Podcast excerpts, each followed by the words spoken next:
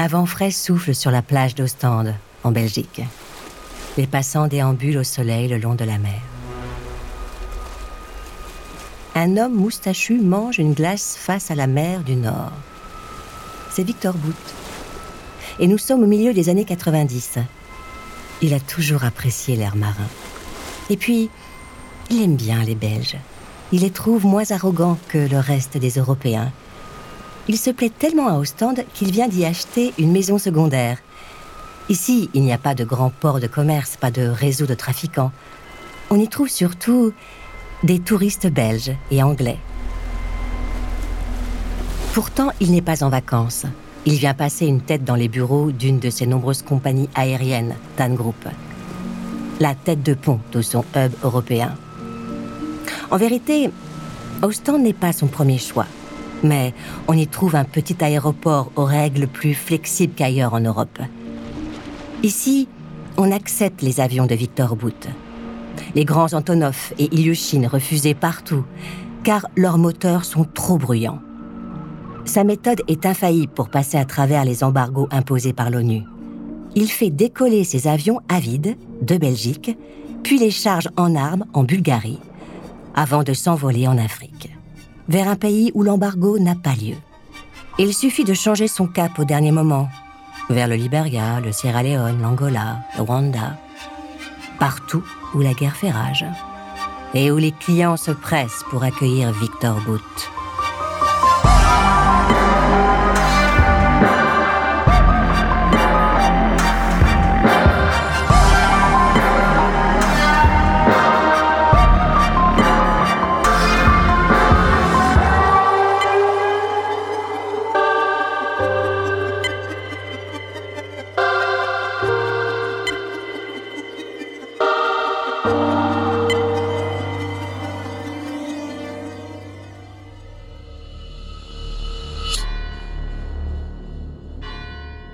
À une centaine de kilomètres d'Ostende, il y a Anvers.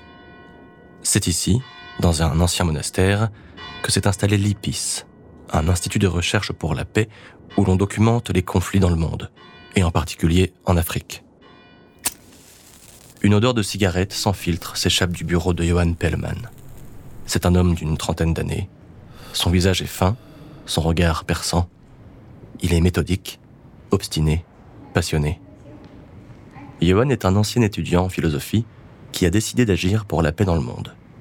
Il a troqué les livres de Jacques Lacan pour les tableaux, les comptes rendus et les cartes. Il est devenu malgré lui un véritable détective. Horrifié par les conflits en Afrique, il se penche sur le rôle des trafiquants d'armes qui alimentent les guerres. Pour Victor Bout, contourner les embargos de l'ONU est devenu un exercice de gymnastique chaque livraison d'armes est un doigt d'honneur fait à l'Occident. Il multiplie les compagnies aériennes pour créer le flot. Ces sociétés s'appellent RSS, Centre Africa Airlines, Transavia Travel Cargo. Il s'est installé aux Émirats arabes unis pour bénéficier de la complaisance du gouvernement. Il fait des faux certificats pour transporter ses marchandises. Et pour cela, il peut activer un contact à Djibouti ou à l'autre bout du monde au Pérou. Il réalise de faux documents de vol demandant à ses salariés d'emballer des kalachnikovs dans des malles de fruits périssables. Il concentre tous les services du sourcing des armes à l'acheminement et emploie pour cela des centaines de personnes. Grâce à son commerce florissant, Victor Bout est devenu proche de plusieurs dirigeants du continent africain. Kadhafi en Libye, Mobutu au Congo. Et son ami Charles Taylor, le nouveau président du Liberia, qui organise en sous-main une guerre civile dans le pays voisin, le Sierra Leone.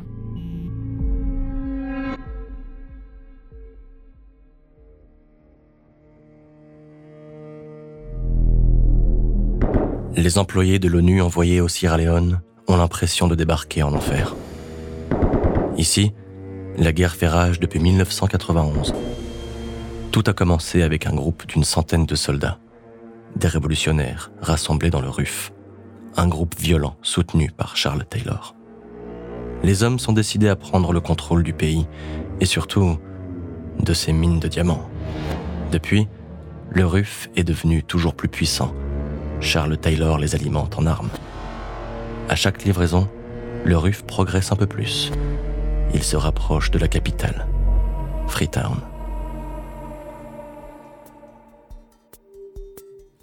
Victor se rend souvent au Liberia. Il est reçu comme un roi. Charles Taylor l'appelle même Mr. Vic. Les deux hommes dînent ensemble. Ils plaisantent, se racontent des anecdotes. Ils se moquent des règles imposées par l'ONU et de la naïveté des humanitaires. Charles Taylor apprécie la discrétion de Victor Booth et l'efficacité de son entreprise. Contrairement à d'autres trafiquants d'armes, Booth propose un service clé en main. C'est plus qu'un transporteur. Il assure l'ensemble de la prestation, du conseil pour choisir les armes au service après-vente. Alors oui, ses tarifs sont élevés, mais avec lui, Charles Taylor peut dormir en paix.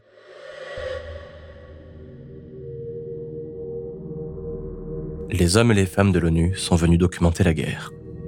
Le conflit au Sierra Leone prend des proportions cauchemardesques un survivant des massacres du RUF raconte son histoire. Il possède d'épais bandages sur les deux bras. Ses mains ont été coupées. Auparavant, il a été esclave dans les mines de diamants, tout comme les autres habitants de son village. Les soldats du RUF, ce sont souvent des enfants. Ils ont 10 ou 14 ans. Ils ont été enrôlés de force, drogués aux amphétamines, à la cocaïne.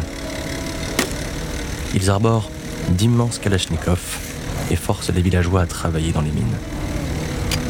Pendant la saison des pluies, la boue s'écoule dans les cavités. Certains hommes meurent asphyxiés. Ceux qui survivent passent chaque soir à l'inspection. On les rince au jet d'eau. Ils sont nus. On veut être sûr qu'ils ne cachent pas de pierres précieuses. Une fois, un pauvre gars a essayé de ramener un diamant. On l'a découvert fusillé sur le champ. Charles Taylor paie Victor Booth avec les diamants rapportés du Sierra Leone. Victor ne pose pas de questions. Il ne souhaite pas savoir ce que Charles Taylor fait avec les armes, ni d'où proviennent les pierres précieuses. Mais il a bien compris l'équation. Charles Taylor lui achète des armes pour piller les diamants du Sierra Leone et ainsi pouvoir acheter encore plus d'armes. C'est un bon business.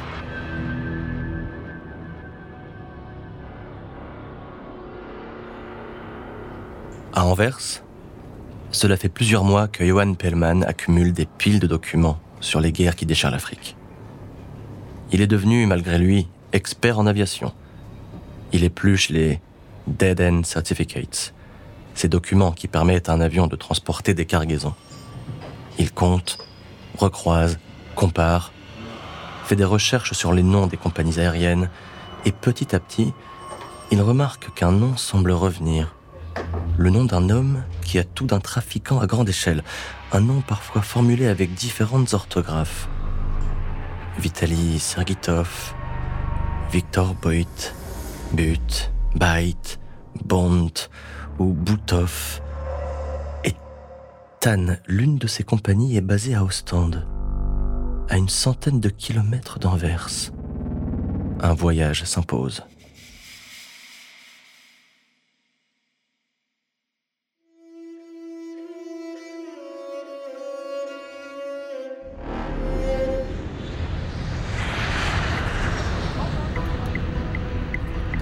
Anvers. C'est une destination que fréquente Victor Booth. Anvers, la capitale mondiale de la joaillerie. Une destination de choix pour transformer les diamants en cash. Victor et ses associés ont trouvé sans mal quelques négociants peu scrupuleux et à l'époque, on peut écouler les Blood Diamonds du Sierra Leone sans difficulté. Victor Booth félicite ses équipes. Il aime quand tout est parfaitement organisé ces multiples entreprises, ces innombrables avions, ces techniques de blanchiment d'argent, toute cette mécanique parfaitement huilée le passionne, autant que les millions de dollars qui s'accumulent dans ses comptes offshore. En 1997, alors que la compagnie TAN opère depuis déjà quelques années, la police d'Ostende commence à enquêter. Les policiers belges découvrent que les avions décollent systématiquement à vide. Suspect. Il semblerait que les appareils partent ensuite en Bulgarie, pour être chargé en armes. Malgré les preuves, la police ne peut rien faire, car la loi belge est inopérante dans ce genre de situation. Alors des activistes décident de passer à l'action. Victor Boot a changé d'avis sur les Belges. Désormais, il les trouve aussi méprisables que le reste des Européens. Surtout depuis qu'une bande d'illuminés s'amuse à coller des affiches accusatrices sur ses avions. En surveillant l'aéroport, ils ont découvert les activités de Boot et veulent le dénoncer. Ils disent être activistes anti-guerre. Des losers, selon Victor. Des naïfs qui se sentent plus malins que les autres, cachés derrière leur morale judéo-chrétienne. Ils ne sont que des lâches. Et puis, Victor voit bien que la police rôde autour de l'aéroport. Alors, il ne transige pas. Il va partir immédiatement. Comme si cela lui posait un problème. Au stand, ce n'est qu'un détail dans son organisation. Il serait bien resté encore un peu, juste pour les énerver.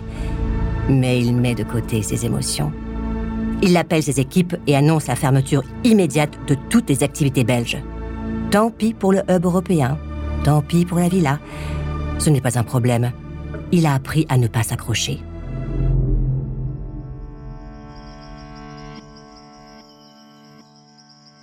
Victor a également changé de résidence principale. Après les Émirats, il s'est installé en Afrique du Sud.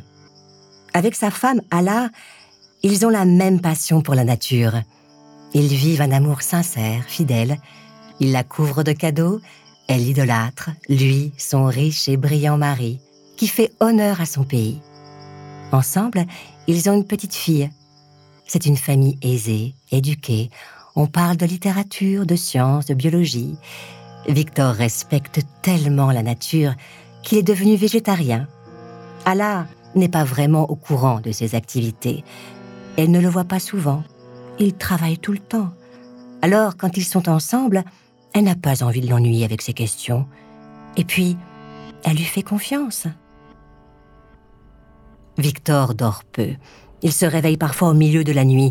Il allume la télévision et tombe sur des images d'actualité, des images terribles des guerres en Afrique.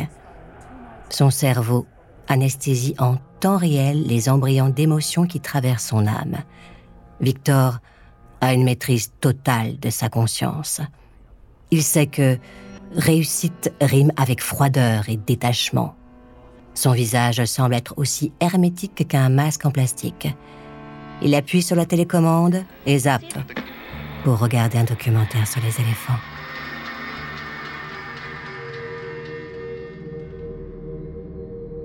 Les télévisions du monde entier diffusent des images glaçantes en provenance du Sierra Leone. Début janvier 1999, le RUF a déclenché l'opération No Living Thing, en français, plus rien de vivant. Les soldats du RUF patrouillent dans la capitale, Freetown, et tirent sur tous les civils, avec leurs armes automatiques, et le soutien de Charles Taylor. Les habitants sont paniqués, tout comme les employés de l'ONU chargé de veiller au désarmement du pays. En quelques semaines, 2000 civils sont exécutés sommairement. Ce n'est qu'un début. Dans l'histoire du continent africain, 1999 sera l'une des années les plus violentes. 1999 est une magnifique année pour Victor Boot. Le business africain est florissant. Les règles sont plus lâches que jamais. Victor possède maintenant plus de 160 avions aucun contrôle ne l'inquiète. Personne ne le surveille. Il utilise même trois appareils avec le même numéro d'immatriculation. Il crée une nouvelle compagnie en plus des dizaines d'autres déjà existantes. Airpass, qui transite par l'Angola, le Congo, le Malawi, la Zambie, le Mozambique. Il est chez lui sur tout le continent africain. Il imagine même concurrencer Richard Branson, le patron de Virgin. Il est hyperactif et développe toutes sortes d'activités. Il investit dans un immense hangar réfrigéré dédié au commerce du poulet. Il imagine ouvrir une usine textile. Mais c'est dans le commerce d'armes qu'il excelle. C'est d'ailleurs à ce sujet que l'appelle Jonas Savimbi, le chef du parti UNITA, qui combat le gouvernement en Angola. Savimbi est l'un des protagonistes de la guerre civile qui ravage le pays depuis 27 ans. Johan Pellman est maintenant en Angola. Il étudie les livraisons d'armes dans le pays. Ici, la paix avait été rétablie en 1994, mais depuis 1998, les Kalachnikovs recommencent à affluer. Pellman étudie le chemin des armes, côté gouvernement et côté UNITA. Il découvre que l'UNITA récupère ses armes, parfois au Togo, parfois au Zaïre. Pellman note le nom des compagnies aériennes et en faisant quelques recherches, il remonte une fois encore vers le même nom. Un marchand d'armes qui fournit les deux camps de la guerre civile. Le même Victor B, qu'il avait déjà détecté à Ostende. Pour Victor Booth, c'est un coup de maître. Vendre des armes aux deux armées qui s'affrontent en Angola. Lors de la transaction avec Jonas Savimbi, le sujet est tabou. Mais personne n'est dupe. Les belligérants n'ont pas le choix. Pour avoir les meilleures armes, il faut aller voir le meilleur fournisseur. Victor pense alors à cette marque américaine, Nike. Il se dit que son slogan pourrait très bien être celui de son entreprise.